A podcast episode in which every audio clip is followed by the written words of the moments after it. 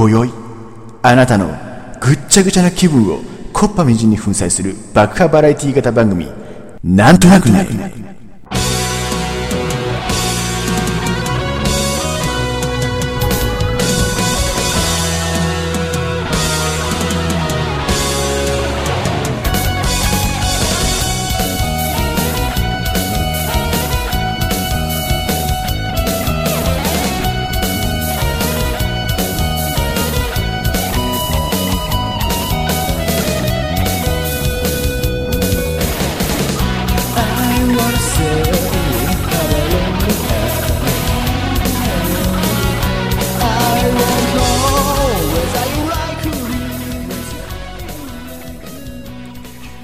えー、どうも始まりました。なんとなくで第9回、えー、お送りしますのは木更津に住む理論派グルメ王こと、えー渡辺さんがお送りします。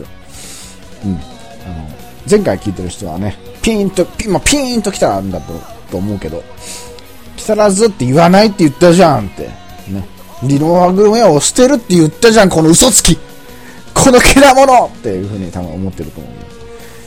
まあ、けだものではないね。うん。けだものではない。うんまあ、あの、一概にさ、渡辺さんって言ったって、何もつけないでただの渡辺さんだけだと、ほら、どこの渡辺さんかわからないじゃないですか。あの、結構ね、渡辺ってね、あのいろんなところにこう、散りばめられてるみたいでね。まあ、俺はね、あの今まで学校とか、えー社会人になってからでも、会社とかでね、えー同じその名字の方と一緒になったことはないんだけども、やっぱね、渡辺は渡辺に近寄らずみたいなルールがあるあるんだろうね。うんでも他の人はさ、結構、あの、渡辺さんっていう人いたよみたいな、一緒になったことあるよみたいな、よくいるよねみたいなことを言われるんだよね。だからさ、こう、すぐ今そばにいる渡辺さんを、おここの前あれラジオ聞いたけどさ、なんかすげえつまんなかったよねみたいなね。なんか俺と勘違いしてそうやって、あの、気楽にね、ネットラジオの話をしてしまうみたいなさ、ことがあってもちょっと困っちゃうなと思ってね。うんつまんなかったよね。まあ、いつもつまんないけどさ、この前もっとつまんなかったよね。最悪だよね、みたいなこと言ってさ、相手を怒らせてまずいなっていうことなんで、何かね、あの、やっぱ何か、なんとかの渡辺さん、この、あの、私をね、特定づけるためのやっぱそういう、なんていうのかな、称号じゃないけど、なんか名前がね、あった方がいいかな。えー、株と FX で大損をした渡辺さん。よくないな。うん、それはよくない。精神的によくないね。あの、それはね、もう毎回それをね、言って自己紹介するたびにもう、俺の何か大事なものが一つずつ失われていくような気がしてね、ちょっとそれやるせないね。うん、何かね、あのーこういうのがいいんじゃないかなっていうのがあったらね、まあ気楽に待ってますんで、まあ、むちゃくちゃなものはちょっとね、NG 出しますんでね、えー、何か案があったらね、うん、言ってもらえればという感じですね。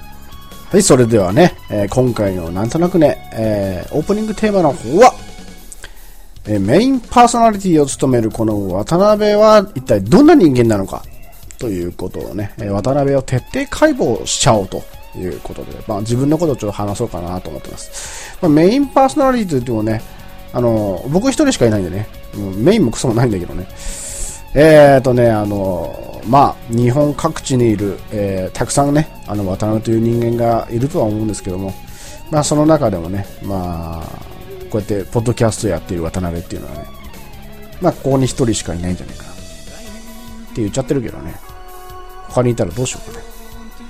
結構いたりしてね。うんまあね、その、ポッドキャストやってるじゃあ渡辺というのは一体どういう渡辺なのかっていう、渡辺の中でも一体どういう渡辺なのか。えー、大体渡辺族の中でも一体どれどれぐらいの、えー位置に属しているのか、えーそういうことをねちょっとやっていきたいなまあそれはジョークなんだけどね。えー、っとねあのー 乗らないね。乗らないね。乗ら今回は乗らないな本当に。まあ病み上がりだからな。うん。まあちょっと風邪ひいてたからな。うん。土日で風邪ひいてまあ一日だけね症状がガツッと出てね、えー薬飲んだらガツッと治ったんだけどね。うん。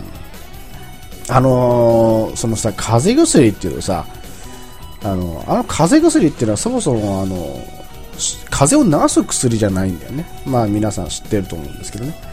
風邪自体を治すお薬でない。まあ、風邪に、風邪を治す薬っていうのはないんですよね、基本的には。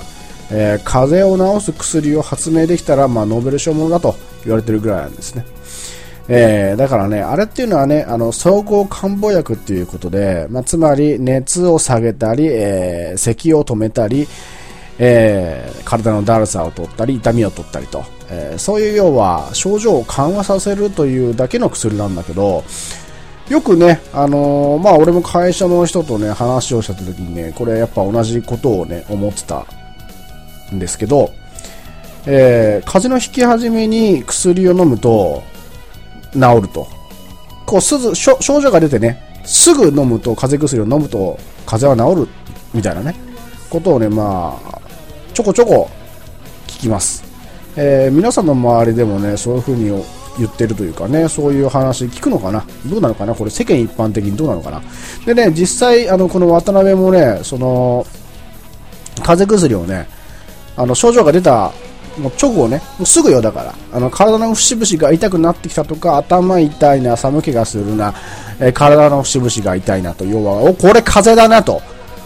これはもう80%から90%風邪だなという、えー、自分のね、予想がね、立った時に、即座に瓶からお薬を取り出し、えー、口腔内へ放り込み、えー、水で流し込むと。そうしますとですね、なんと次の日にはもうすっかり治っちゃってるというね、こういうちょっと都市伝説があるんだけどね。これはどうなのかね、君たち。ん？これは本当なのかね？第一ね、これはね、あの、薬自体は、まあ、風邪に効くものではない。要は、風邪自体を、えー、風邪のね、ウイルスをやっつけるものではないのに、なぜか風邪の諸症状が出た時にその薬を飲むと、風邪が治ってしまうと。えー、これは一体どういうことなんだというね、ね疑問があるんですけどね。でもこれはね、実際今回もね、まあ、本当に風邪だなと思って、まあ、すぐ飲んでね、えー、治っちゃったわけで、もう次の日にはね。で、昔、まあ俺もね、やっぱ、あのー、仕事から帰ってきて、家にいたら、なんか体中だるいし、なんか頭痛いし、熱熱あるしね。これ風邪だなって80%、90%見通しがついたから、まあ、薬を飲んだら、やっぱすぐ治ったのね。もう次の日にはね。うん。だからね、これはね、あながち都市伝説もなさそうだなっていう感じもするんですよ。だから皆さん、あのー、風邪だなって、80%から90%確信がある時には、すぐ風邪薬を飲んでください。それはすぐ治っちゃうかもしれません。これはね、あくまでもね、80%から90%風邪だなって思ったら、飲んでください。これ70%とかじゃあ、これダメだからね。うん、70%じゃまだちょっとね、風かどうかわかんないからね、これね。って言っちゃうとみんな風邪かどうかわからねえっていう感じで飲まなくて、結局風風をこじらせてしまって意味がないみたいなね、そういう風になっちゃうかもわかんないけどね。うん、まあ、そういうことですよ。でね、あの、なんか無駄なことをチコチコチコチコ話しちゃったけども、えー、とですね、ま、渡辺はね、どんな人間なのかということ。続きだね、これね。うん。これあんまりあの、あれだからね、違う話にこう、脱線してばっかりとね、ほら、あの、俺一人やってるから、誰もいないからこう戻してくれる人いないからね、なんかね、メインテーマというか、元の題材を忘れてしまう恐れがあるからね。ちょっと危険ですね、これね。うん。で、あのそもそもね、じゃあなんでこういう話をしようかなと思ったのはね、まあ、あの渡辺ね、えー、ポッドキャストをこうやり始めてね、毎回こう、結構題材、えー、話す話にはね、ちょっとね、悩んでます。えー、要はテーマというか、その題材ね、話のね。何を話そうかなと。まったく何話しちゃおうかな、もう、どうしようかな、みたいなね。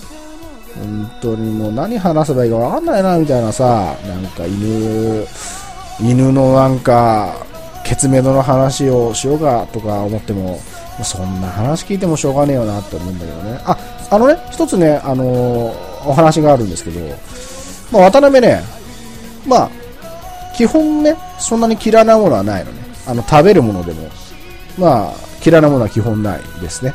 で、あんまり嫌いなものないんだけどね。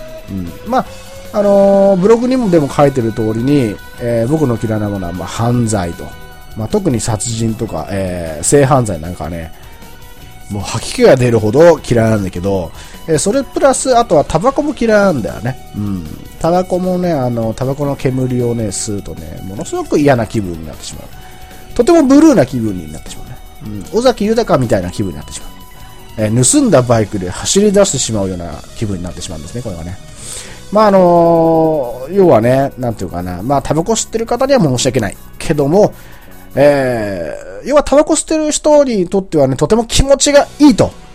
その、ね、とても気分のいい表情を浮かべてるその横で、その煙を吸いたくないのに吸ってる俺ってみたいな。隣めっちゃ気持ちよさそうだけど、俺すげえ気分悪いみたいな。俺、副流炎でね、癌になるの勘弁だなって思っちゃうんですよね。うん。なんとかならないかな、あれ。あれね。なんとかね。あの、まあ、吸う人もまあしょうがないっちゃしょうがないから、それはね、あの、よしとしましょう。だから、あのその煙がやっぱね、こう、他に行ってしまうのは問題だから、それを行かないようにすると。うん。だからね、あのあの、なんとかな、顎の下あたりにさ、扇風機みたいな、小型の扇風機、あの、要はタケコプターみたいなものを、顎のところにこうつけると。顎からこう前にこう出して。で、あの、羽は上向いてるわけね。ピューンってこれ、こう回すと、ほら、どうよ。もう、タバコの煙が、左右に行かずに上に行く。ね。えー、ケムコプターっていうの。やべえ、俺これどうしよう。これ特許取れちゃうかもしれない、これね。発売したらこれすごい大ヒットだよ、これ。うん。これはね、もう全く愛煙家の人もね、あの、煙が嫌な人に迷惑を一切かけずに、思う存分吸うことができる。というね。まあ、全然関係ない。えっ、ー、と、何の話でしたっけ？えっと、そう、あの、嫌いなものね。あの、そう、あと、タバコと、あとね、あの、犬のケツメド犬のケツメドっていうか、あの、一般的に、えー、動物、まあ、ペットのケツメドが俺嫌な。なんか嫌。あのね、あの犬は嫌いじゃないのよ。猫も嫌いじゃないのよ。あの、動物俺基本的に好きだから、全然いいんだけど、唯一なんかね、もうすごくもう気になるの、もうあれが。ものすごい気になるの、なんか、もうすごい可愛いんだじゃん。可愛いじゃん、ペットって。ものすごく可愛いんだけど、犬を散歩させてると、要はほら、大体犬が前に行くわけだよね。で後ろから主人がついていくと、あの、尻尾がこう、巻いてる犬っていうのは、もう後ろから見るとケツメドがもう、ドーンともう目の前に入ってくんじゃないの？目の前にもう、目のしか入ってこないわけよ、もう。もう、もう目のになっちゃうわけ、もう目の前がもう。目の一色になっちゃうわけ。それがもう許せないの。なんかもうあれ、なんで俺に目を見せんだみたいな。俺に目を、目を見せんなみたいな。そんな感じになっちゃうわけですよね。えー、もうあれが許せないっていう。えー、もう、あれはね、もうね、もう、もう前から俺思ってたんだけど、誰も言ってないんだけどね、これね。今回あの、初めてこのラジオで話をするんだけどね。もう目の前がね、ケツメドでもういっぱいになってしまうわけですよね。もう、俺になんでメド見せるかなっていう。もうそこになんか、ね、なんかついているものならもう、もう本当その一日は非常にブルーなわけですよ、本当に。もう本当にそれこそ、尾崎豊のように盗んだバイクで走り出してしまうようなね。うん、そんな感じになってしまうわけですよ。うん、本当に。皆さんはどうなのかな？そう、そういうのは全然気にしないのかな？あの目処がどうしても俺嫌なのね。他のね、動物とかはね、結構。でも犬飼ってたのよ、うちは。あのー、犬は今まで結構飼ってたのよ。うん。だからこそ言えることなんだよね、これがね。うん。でも、じゃあさ、あの、尻尾が垂れてる犬だったら、じゃあどうなの？っていうふうに思うかもわかんないけど、尻尾が垂れてるんだったら確か見えないから、まあ、それはいいとしようよ。でもね、なんかね、尻尾が垂れてるってね、なんか犬としてなんかちょっと覇気がないみたいな。なんかちょっと、すごいわがままチックだけど、ちょっと覇気ないじゃない、なんか。犬として。だけ犬って言うとなんかやっぱあの尻尾がこう、くるんと巻いてこう、パタパタパタパタってこうって、人間が近づいてくるとあの尻尾を振ってね、振る。えー、その様が可愛いと。いうわけですからね。そこら辺はやっぱ犬のね、その、巻き尻尾も、えー、尊重してあげたいなと思うんですけどもね。でも、あれがいいっていう多分人もいるんだろうね、中にはね。うん。あのー、あのギャップがね、ギャップがいいっていうのほらあるじゃないですか。やっぱ人間でもね。人間の女性でもなんか、すごく綺麗なんだけど、てんてんてんみたいなね。そのギャップがいいみたいなのがあるから、あのー、ものすごい可愛いんだけど、犬がものすごい可愛いんだけど、すごいもうこっち向くとすごい可愛い。愛くるしくてしょうがないっていうか犬なんだけど、でも、こう、自分に向かって目処を見せつけるみたいな。そのギャップがたまらないっていうとこもあるのかもわかんないね。犬からしてみたらどうなんだろう、あれ。犬からしてみても、ほら、ほら、ほらどうよ、ほら、ほら、ほら、みたいな。あの、飼い主が女性だと余計そうかもわかんないね。あの、犬が男男でね、犬が、えー、オスで、飼い主が女性だと、余計ちょっとなんか犬もちょっと、ほら、ほら、ほら、ほら、どうよ、俺のどうよ、ほら、ほら、みたいな。はい、えー、ちょっとすいませんね。ちょっと、ちょっと乗りすぎちゃいました。ちょっとやりすぎちゃったね、ちょっと。ちょっとやりすぎだと、ちょっと、ちょっと、はめ外しすぎちゃいましたね。うん。まあいいか。まあ、とりあえずね、あのー、今ね、あの、俺の、このポッドキャストをね、全然あの、リスナーが増えないというか、RSS も増えないんで、えー、メールも来ないしね、メールが来ないポッドキャストは世界一ということで言ってるんですけどもね、そういう風に歌ってるんですけどね。えー、まあね、どうすりゃね、あのー、面白くなるのかなというふうに、まあ、模索をしてましてね。で、今回のね、あの、自分のことを話すっていうのもね、これあの、私の、えー、指南役であるね、ミスター X がね、そういうふうに言ってたんでね、まあ、指南役ってまあ勝手にこれ言ってるんだけどね、えー、まあ、いつもね、僕のポッドキャストを聞いてくれて、えー、ことごとくダメ出しをしてくれるミスター X で、まあ、その方がですね、うん、まあ自分のことをぶっちゃけ、ぶっちゃけちゃえねよ、言う自分のことはぶっちゃけちゃえねえよみたいな。これ噛んでる時点でもうダメ、うん、この大事なことを言ってる時点でもう噛んでる俺がもうダメみたいな感じなんだけどね、うん、そうそういう風に言ってたんで、えー、喋ろうかなと思ったんだけど、なかなかでも難しいんだよね。まあ、基本ね、あのー、俺自身が、えー、ものすごく最近ちょっとね、なんだろうね、あのー、気づいたんだけど、俺ネクラなんじゃねえかなっていう風に思ってね、うん、あの、一人じゃ全然喋らないしね、えー、家にいるとね、もう本当に寡黙な人というかね、まあ、外に出てね、あの会社とか行ったりね、まあ、他の人でね、まあ、喋ってくればというか、喋れば、まあ、そこそこは喋ったりはするんですけどね、まあ、まあ、結構、いろんな会社で、まあ、ムードメーカーという風に、えー、称号をつけられてきた渡辺だけあってね、うん、一応喋るんだけど、でもね、あのー、ちょっとね、他の方はね、僕のことをね、ちょっと買いかぶりすぎだなって思うんですよね。実はそのね、ムードメーカーになるような感じで、ものすごく明るく振る舞ってるこの俺でも、なんでそうしてるかっていう理由があるんです。そう私、極度の人見知りでございます。もうね、あの、多分、今日、あの、あれでもやってたけど、アカン警察でもやってたけど、あの、岡村がさ、なんか病気みたいになったとか言ってさ、なんかやっぱああいう明るい人でもね、そういう風になったりとか、なんかするじゃないですか。多分あんな感じだと思う、俺も。うん、なんかね、そうやって明るくは振る舞っているんだけど、実はこう、ね、実は人見知りというかね、ちょっとね、あの、対人関係がちょっと苦手みたいなのがね、あったりするんだよね。うん。そう、だからね、あのー、まあ、僕とね、あのー、初対面で話した人の100%が、人見知りって言うと、なわけねえだろバカ野郎っていう風に言うんだけど、うん。あの、またまたっていう風にね、あの、そんなことないっていう風に言われるんだけどね。まあね、それをね、感じさせない、まあ、その俺のべしゃりっていうのは、はっきり言ってもアカデミー賞ものですよね。うん。本当に受賞されてもおかしくないぐらい。じゃあなんでね、その人見知りなのになんでそんな喋るんだよ。喋るのになんで人見知りなんだよみたいな風に思う方がね、えー、世界中に5億人ほどいると思うんですけども、うん、あのね、実はね、人見知りっていうのは2種類いまして、えー、1つ目はね、あの、本当に、あの、人見知りだから、一切喋らない人、うん、人見知りなんで喋れないっていう人と、もう1人は、その、人見知りで喋れないっていうレベルをはるかにも超えてしまって、それをじゃあ超えるとどうなるかと。自分の中でね、何かが暴れ出すわけですよ。ああ、もう、ああ、もう、いられない、この場所にはいられないっていう何かね、すごい虫がうずくわけですよね。でも、要はね、プラスチック爆弾でもあろうものだったら、そこにまあ、3キロぐらい仕掛けてね、うん、スイッチをオンしてしまおうかっていうぐらいな。その現場を爆破してなくしてしまいたいっていうぐらいな感じの衝動がね、起こってくるわけですよ。そうするとじゃあどうなるかっていうと、そこで化学反応が起きましてですね、逆にものすごく話すと。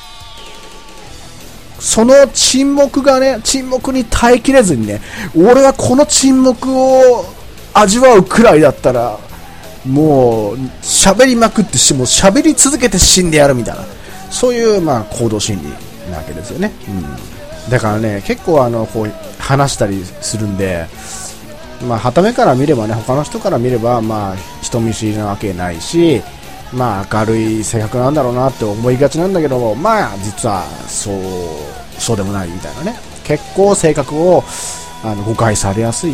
まあ、ちょっと、そんな性格をしてるんだよね。うん。まあ、だから、こういう風にね、自分のことをね、結構、こう話しちゃうと、まあ、暗くなっちゃうから、だから、だからどうしようかなと思ってね。どういう風にこう、面白く、自分のことを話せばいいのかっていう風に、ね本当にこれでね、かなり悩んだんですけどね。うん。あとはね、あのー、自分のことを話すのと、あと何が足りないって自分で俺は考えてみたんだけどね。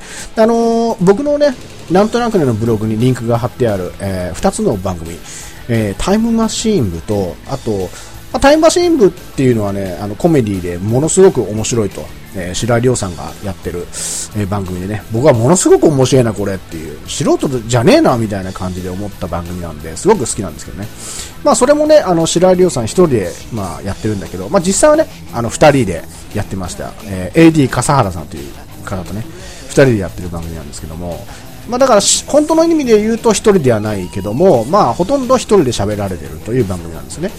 で、やっぱものすごいリスナーさんがいるんですよ。ものすごいあのヒットしてるというか、受けてる番組で。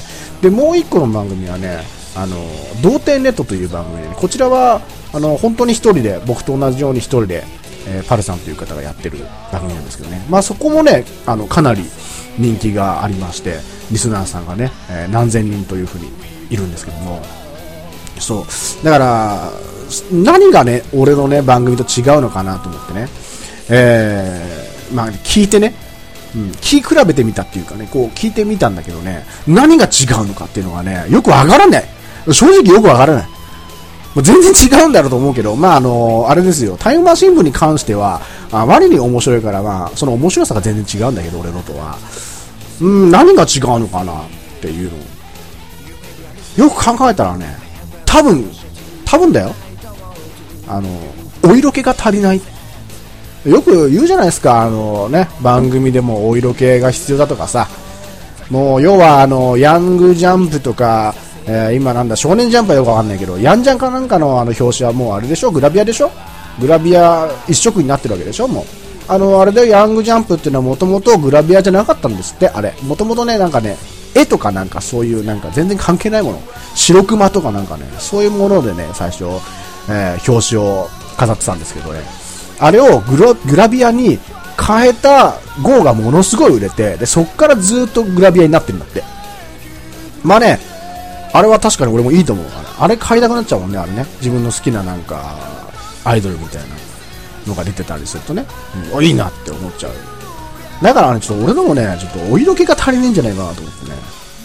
まあ、要はあれですよね、霜ですよね、霜。うん、霜ネタ。まあ、あの、童貞ネットの方もね、まあ、童貞ネットっていうぐらいなんだから、まあ、これでね、あの、下ネタがなかったら、まあ、詐欺になるんじゃないかなって感じなんだけどね。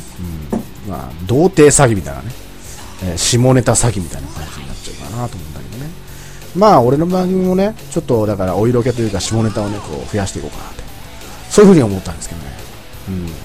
うん。で、あの、一人っていうのが俺本当苦手なのよね。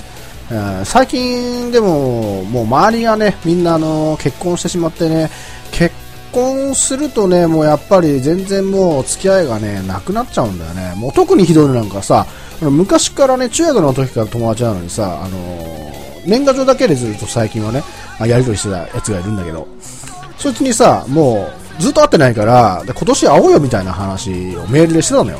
そしたら、その相手も、あ、じゃあもう、俺んち来なよみたいな風に言うわけよね。でもさ、俺んち来なよって言っても、そいつは、あの、奥さんじゃないんだけど、一応彼女がいて、二人で住んでるらしいの。俺、そんなね、愛の巣にね、俺はね、行けないぞと。俺もね、彼女がいるんだったら別にいいよ、それは。それ二人でね、行ったりしたら、それは楽しいかもわかんないけど、俺彼女いなくて独身なのに、そいつの家になんかいたらもう大変なことだ、本当に。もうさ、俺が見てる前でさ、もうこれでもかっていうぐらい二人のラブラブぶりを見せられちゃうわけでしょ、ほら。ほら。ほら、こんなだよ、ほら。ほら、こんなことや、あんなことや、こんなこともするんだよ、みたいな。ちょっとこれはもうおかしいけどね、これ完全にね。完全にちょっとおかしい人になってるけどね。まあそんなことはないけども、でも、もうそのね、愛の空間っていうか、愛の砂わけですよ、要は。もう完全にだからもう、アウェーなわけですよね。完全アウェー。もう、周りすべて愛の巣みたいな。愛の巣にもう包囲されている俺みたいな。もう、これ、この状況はね、もう、泣いちゃうね、多分ね。うん。多分号泣しちゃうね、もうね、えーんつって。もうダメ もうもうダメ、もう、もうこのラブラブの空気でいられないつって。泣いちゃうね、これね。もうね、まあ、それはいいんだけど、それはまあ、ジョークだけども、まあ、だから、あのーちょっとね、家に行くのも悪いんで、みたいなね。まあ、そんな感じですよ。まあ、ちょっと、ちょっと俺がね、あの土足で踏み愛の巣に踏み込んじゃうと悪いからみたいなそんな感じで行ってでじゃあちょっと飲み屋かなんかでも、あの会って2人で飲もうよみたいなね。まあ2人で話そうよ他のとこでっていう風な話になったんだけども、えーそんな話になっててじゃあ今月中にやろうっていうまあ2月だったんだけどね。今月中にじゃあ会おうよって話にまでなってて俺がメール送ったらそこからメールが返ってこないと。まあね、そんなね、そんな白状なやつが結構ね、周りにいるわけですよ。うん。で、俺がさ、さっき言ったようにあの人間関係が下手とか、えー、要は、なんだ、対人関係ベタっていうのは、まあ、多分、まあ、理由をなんでね、そうなったのかって理由を考えると、まあ、結構めんどくさい、めんどくさがり屋だからね、俺ね、基本がね。めんどくさがりっていうのもあるんだろうけども、でも、いろいろとやっぱそういう対人関係でいい思いをしてこなかったっていうのが、あるんじゃないかな。あの、今、さ、アスコーマーチとか、なんか、あの、日曜、えーに、夜に、えードラマでやってるんだけど、まあみんなね、友達がね、あんなね、いい人たちっていうかね、あんなね、ちょっと感動できるね、あの、友達とかだったらね、そりゃ俺も、なんか今ちょっと違ったんじゃねえかな、みたいな感じするんだけど、結構ね、俺今まで対人関係でね、いい思いしたこと、きたことがないのよ、あんまり。あのなんかお金を、えー貸してくれって言われてね、まあ、本当はこういうのはね貸しちゃいけないんだろうと思うけど、まあ、その時ねすごく仲良くしてた人だった人だったんで、まあ、貸したりして。で、まあ、まあ結局はねあの貸したっていうんじゃないんだけどちょっと違うんだけど、えーまあお金をねあの用意したら、まあ、よく返ってこなかったと。でそのまま、えー関係がなくなってしまったと、まあ、そういうことがあったりね。あとはあれですよあの友達にさ女の子は彼女がいないっていうから彼女を紹介してあげたりとかしたんだけどそいつからは全然紹介してくんないみたいなね、うん、むしろ俺が紹介した女の子と俺をのけ者にしてそのままなんかスノボに行ってしまうみたいなね。まあその話もちょっと後でしようと思うんだけど。まあねそういうのがあるからまあ人間関係がまあ嫌だなっていうか、まあ苦手だなっていうかね、うん、そういうのがあるんじゃないかなと思うんだよね。まあなんかなんていうかな、あの、関わりを持ちたくないみたいななんかね、嫌な思いをするのが嫌だなっていう、そういうのが多分あるのかもわかんないよね。うん、まあそういう人だけじゃないんだけどね、まあ人間関係にやっぱり恵まれてないっていうかね、人に恵まれてないんですよね。うん。まあこういうことをね、話しちゃうと本当に、本当に愚痴になってしまうからね、俺のね。でこれは良くないから、うん、まあまあ、でも難しいな、これな、自分のこと話すって言っても、これ、自分のこと話してるつもりなんだけどな、なかなか愚痴みたいになっちゃうな、これな、難しいな、これな、これを面白くする話すっていうの難しいよね、うん、というわけで、えー、もうね、これだけでね、もうね、30分近く経ってんだよ、これ。これまずいね、これね。これ今回これだけになっちゃったこれまずいね。えーとりあえずね、オープニング、しかもこれオープニングだからね、ここまでです。では本編に、GO!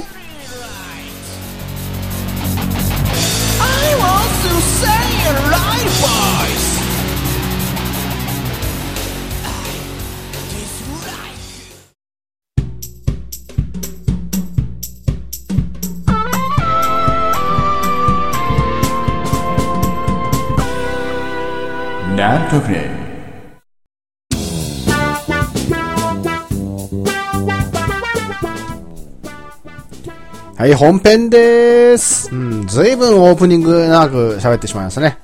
もう30分。参ったな、これね。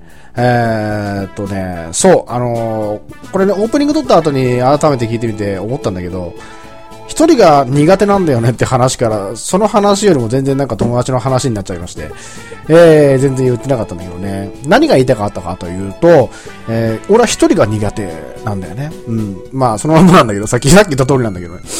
えー、皆さんはどうですかね、一人っていうのはね。あの、結構ね、2種類に分かれると思うんですよね、人によっては。一人が得意な人というか、えー一人でものすごく、えー楽しい、何でも楽しむ人と、えー一人では、えー何もできないというか、えー楽しめない人の2種類がいると思うんだけど、まあ俺はね、あの、後者の方で、まあ一人では、何もできないってわけじゃないんだけど、まあ、例えば一人で映画館に行くとか、一人でまあ、えー、なんだ、ファミレスに食べに行ったり、まあ、焼肉をやったり、うん、あとは一人で、まあ、バーベキューやったり、これはおかしいよね。これはおかしい。一人でバーベキューは、これはできない。これはた多分ね、誰でもできないかもわかんない。うん一人バーベキューはね。これは多分一番の難関じゃないかな、これね。あとはまあ一人で旅行に行ったり。この一人で旅行に行ったりってこれどうですか、これ？結構ね、あの、ああ、一人で旅行行くの好きっていう人と、一人では旅行なんか行きたくないっていう人とね、分かれると思うんだけどね。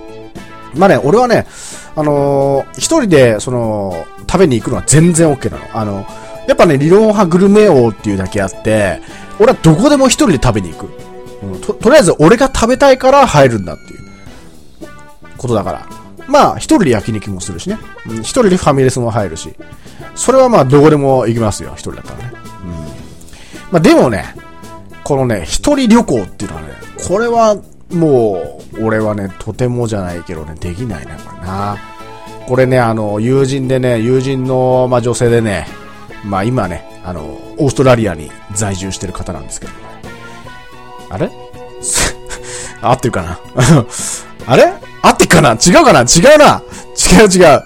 えっ、とね、違う。あのね、えっ、とね、違う。あの、前に、前に会社で一緒だった女性の方だね。違う。オーストラリアに住んでる人は違うわ。その人じゃない。うん、あの、前に、まあ、仕事で一緒になった、まあ、女性の方でね。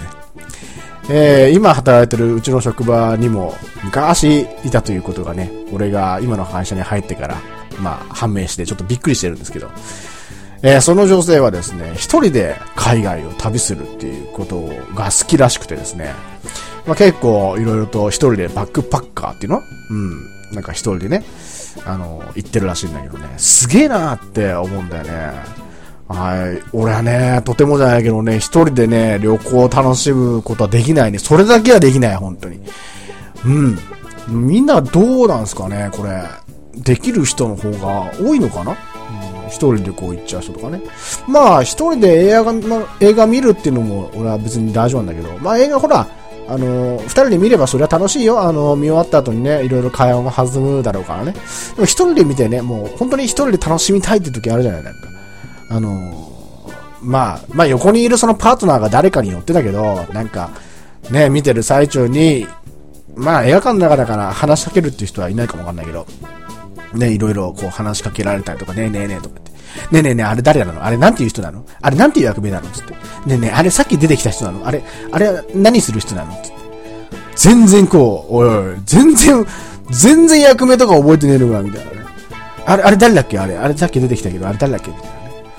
まあ、そういうのだったらほら、ちょっとやっぱ映画を本当に映画の作品を楽しみたいっていう人にしてみればやっぱ一人で見たいなっていうふうに思うじゃないですか。うん。あとはね、周りであの携帯が鳴っちゃってさ、みたいなね。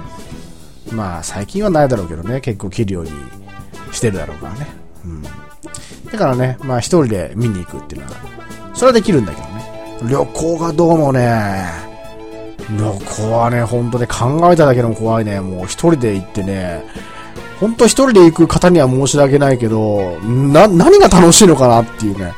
まあやっぱりいろいろ見たいっていうのがあるからだろうね。そういう、例えば、あの、なんだ、えー世界遺産でも何でも。国宝とかでもさ、重要文化財でもさ、まあ一人で見たい、あとは景色を見たいっていうことなんだろうと思うけど、俺はね、そこでね、やっぱね、見たらね、喋りたいもんね、やっぱね。あ、すごい綺麗だね、とかね。いや、これいいよね、これすごいよねって喋りたいもんね。あの、やっぱ旅館とか泊まって、美味しいものとか食べたら、喋りたいもん。あ、これ美味しいこれ美味しいっつって。これうまいね、これ最高だね、っつって。いいよね、ここよかったよね、みたいなね。喋りたいもんね。まあそういうわけでね、一人が、まあ苦手ということなんですけどね。えー、まあ、あのーこれに関してのメールとかも、まあ、お持ちしております。まあ、来ないとは思うけどね。えーとね、あと、まあ、俺の話したことはね、まあ、本当は、あのーまあ、メインテーマはね、えー今回はちょっとゴキブリということで、えー、ゴキブリのお話をしたいなと。前回もね、なんかそういう話したんだけどね、しつこいんだから。うん、あのーゴキブリってさ、なんか人間からさね、害虫、ね、呼ばわりというか、害虫という風に見られて、すごく嫌がられてさ、まあ俺も嫌なんだけど、すごく嫌いなんだけどさ、やっぱ見たらね、とっても、あの、退治してしまうんだけども、まあね、ゴキブリからさ、見たらじゃあどうなんだろうかなってちょっと考えたのよ。なんかね、ほら、あのーゴキブリがさ、たくさん出てる家からさ、引っ越すじゃん。引っ越したところでも、やがてゴキブリが出てくるじゃない。なんでさ、そんなにゴキブリが必ず出るの？みたいな。ね、いない、いないところなのに出てくるじゃない。なんでかって考えたのよ。あれさ、多分、ああれだろうね、あのーそのゴキブリの一家っていうか、一族はさ、代々その家にこう住み着いてて、その主人を守ってんだよね、これね。実は。実は害虫に見えて主人を守ってる。で、太古の昔から、実は人間と共生してきたっていう。要は昔は、あの、こう人間に飼われた的なところがあるんじゃないかなと思ってね。だから、あの、主人が引っ越しちゃうと、あの、追いかけてくるんじゃねえの？追いかけてくるんだよね、多分ね。あのいろんな家具にさ、こう、へばりついてこう来るんだけど、途中で、こう、やっぱ車のね、速さがね、速いからね、こう、風でガーッつって、あーっつって、こう、飛ばされちゃうわけで、あーっつって、ブリコーっつって、ブリコ大丈夫かーっつって。で、お父さんもわーっつって飛ばされちゃって。お母さんもわーキャーっつって飛ばされちゃって。えーその、ゴキブリ家族4人はね、まあ、路頭にもなってしまうわけですよね。で、ね、その、ご主人の引っ越したね、車の後を、とぼとぼとぼとぼと、歩いて、追っていくわけだよね。ご主人さんは一体どこ行ったんだろうね、と。ずっと、この長い道のりを、歩いて、主人の家に行くしかないって。お腹が空いても、ね、我慢して、ひたすら歩くわけですよ。ゴキブリ一家4人は。ね、途中で子供がね、もう餓死しそうになってもお父さんが背負ってやる。お父さんが背負ってやる。まあ頑張れ。まだ頑張れ。つって。お父さん、お父さんお腹すいたよ。ブリコ、ブリコお腹すいたよ。っていうのをね、お父さんが背負ってやるから。ね。もう、すごい道のりですよ。だってゴキブリからしたらね、車でね、人間が走って引っ越す距離をね、あの小さなゴキブリが、まあ、歩いてくるわけですから。もうアスファルトなり、途中で犬や猫に襲われそうになったりね、あらゆる危険を避けながら、そしてやっと、その主人の引っ越した先に、たどり着くわけですよね。着いたぞ。ここだ。やっと、ご主人さんが引っ越した先に着いたぞ。ブリコ、大丈夫か？ね、もうそこでね、4人、一家4人はね、衰弱しきってるわけですよね。で、やっとね、こう入ろうとするんだけどね、なかなか入れない、やっぱり。もちろん玄関は閉ざされているしね。えー、窓とかも閉ざされてるしね。で、ある日、あの、網戸の隙間とかね、要は窓がちょっと開いてる隙間からね、こう、侵入を試みるわけだね。えー、何年も、築何年も経ってるような家だったらね、あの、軒下の方からこう、隙間を覗き、その隙間を目指して、こう、多分、隙間に入り込んで、こう、家の中に侵入してくることも、まあ、あると思うんだけどね、そういうところから、まあ、至るところからね、頑張ってね、頑張っても主人はね、もう知らん顔なのに、ね、そこをね、かいくぐってこう家の中に侵入してくると。お邪魔しますと。ご主人さんはまた、ね、あの、精一杯使わせてくださいと。ご主人さんはお守りしますということで。もう、どうよもう。これ聞いてもう、ここでもうすごいなんかゴキブリってなんか、え、ゴキブリってそんな、そんなだったの？なんか今までちょっと倒しちゃってたけど、俺殺しちゃってたけど、もうそんなんじゃ殺せないよねみたいな感じになるでしょ。こう聞いちゃうと。一生懸命ね、もう命をかけてついてくるわけだよ。ね。もう、ご主人様をね、あらゆる害虫からお守りしますと。いや、お前が害虫だろみたいなね。お前が害虫だろみたいな風に思うけど。でもあれだよね。あのーゴキブリってさ、他のさね、ハエとか要は蚊とかに比べて、実は、ほとんど害ないんじゃないかなと思うんだよね、俺ね。だってほら、あの、ハエだったらさ、あの、食品にね、食事とかさ、食品に要はたかってくるじゃない。食べ物だから。バーンつってさ、すっごい頭くるんだよね。あれがね。もう、ね、食べてるさ、ご飯のところを見るとさ、ハエがこう突入ししてるわけだよ。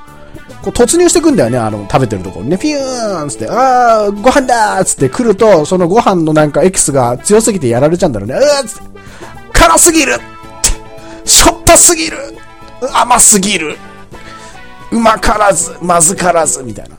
多分そんな感じなんだろうね。うーっつって死んじゃうんだろうね。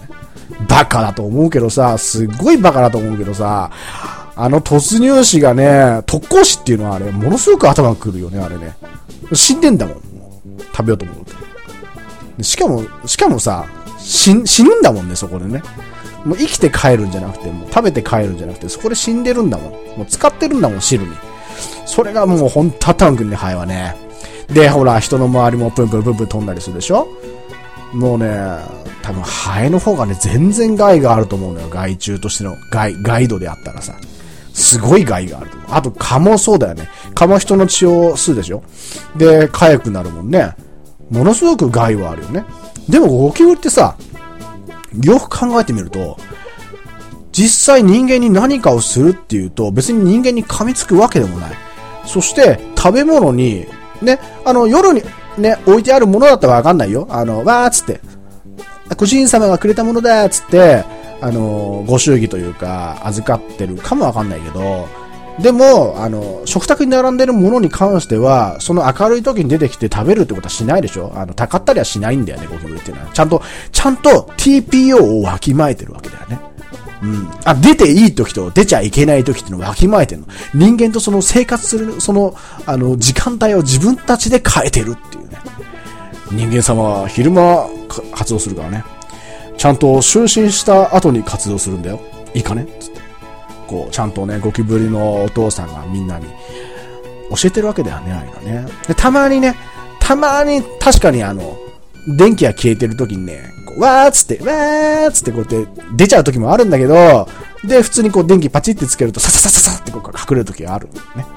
たまにちょっと間違っちゃう時ある。ちょっと就寝したと間違って、フェイント食らっちゃう。人間にフェイントを食らっちゃう時があるけど、まあ、それはちょっと人間の方が悪いよね。ちょっとフェイントかける。お前が悪いみたいなね。電気消しといて、ね。また来てつけるのがいけないっていうね。そういうのがあるよね。そういう時はやっぱ、あの、部屋に入る時は、ちょっとごめんね、ちょっと入るよ、ゴキブリさんごめんね、つって。電気つけるよ、ごめんね、隠れてね、みたいな。だって言わなきゃいけないね。うん。いや、そこをやっぱ人間も、えー、ちゃんと礼儀をわきまえないといけないね。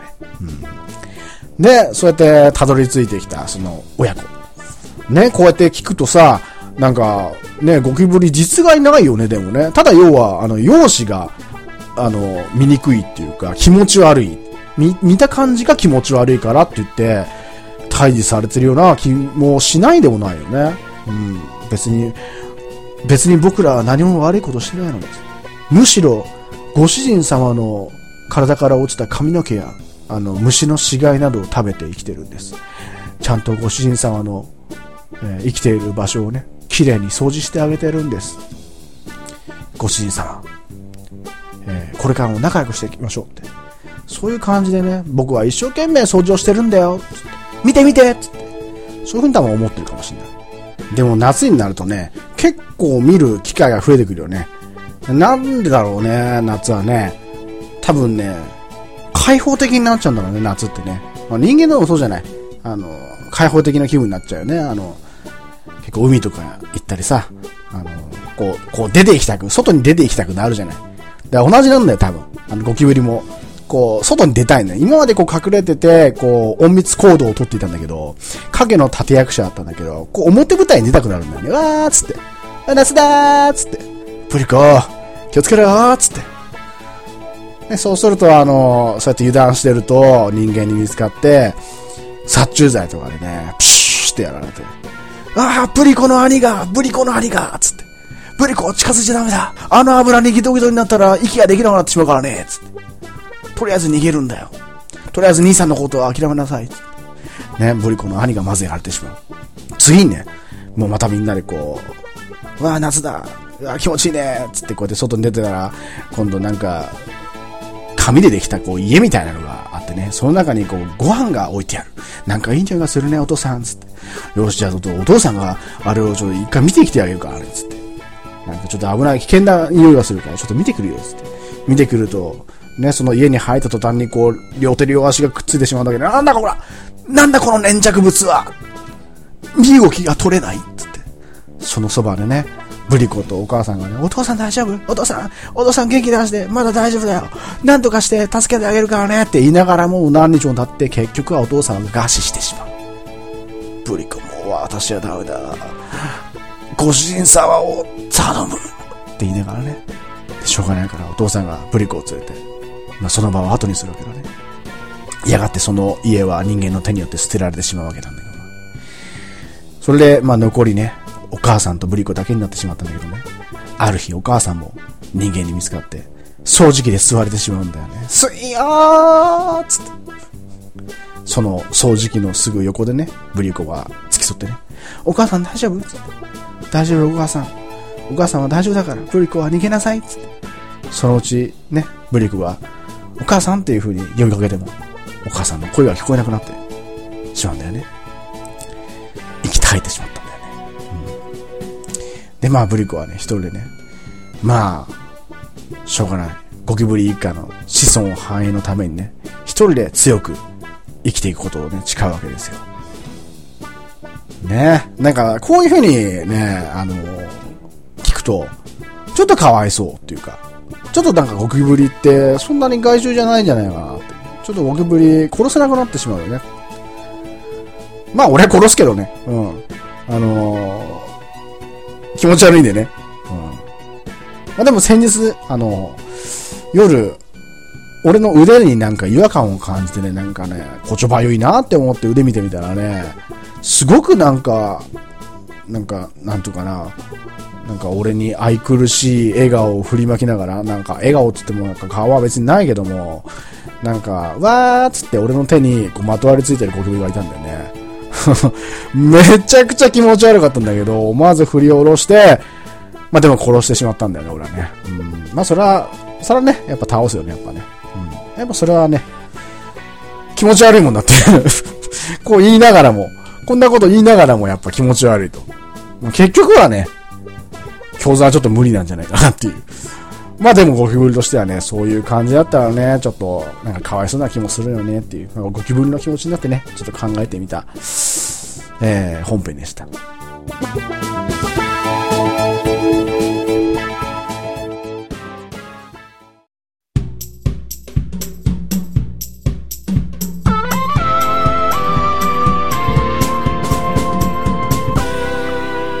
なんとくね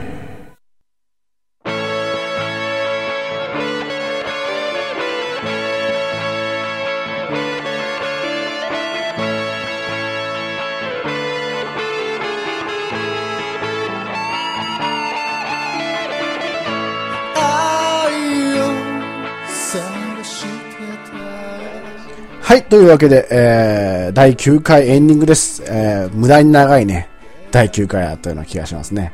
うん。なんか最初はね、あのネタがね、そんなにやっぱりないんで、なかなか30分っていうのは難しいんじゃないかなと思ってたけどね、そんなことはないね。あの、話すとすぐ時間経っちゃうね。なかなか30分にまとめるのは難しいというわけでね。今回もちょっと長くなっちゃったんだけどね。えー、では、あんまり長くなるとあれなんで、エンディングはあっさりいきたいと思います。えーとですね、なんとなくね、では、あなたからの、ご意見や、えーコーナーへの応募メールをお待ちしております。えーメールアドレスの方は、nantonakune、えーローマ字で、まあ、なんとなくね、えーで、アットマーク、gmail.com。えー、nantonakune アットマーク gmail.com です。えー、で、ブログの方ではですね、あのーまあ、iTunes の方からだと、えー、多分最高で15話とかね、えーしか聞か、聞けないんですけども、まあ、ブログの方だったら全話聞けますんで、まあ、あとはあの RSS ね、登録してくれればね、全部自動的にダウンロードして iTunes の方に登録されますんで、えーなるべくだったら、えーブログの方から、まあ、iTunes への RSS の登録を行ってください。えーブログの方ので、あのーブログの方は、えー Yahoo とか Google で、えーなんとなくねっていう風に打てばね、出るよ、多分。うん。この前見た時は、上から3番目ぐらいに出てた。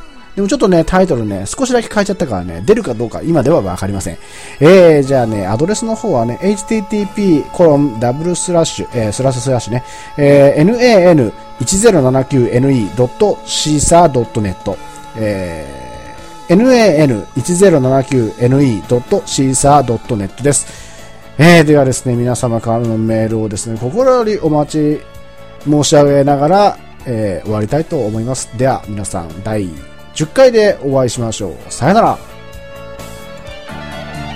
なたがくれただって死の翼僕が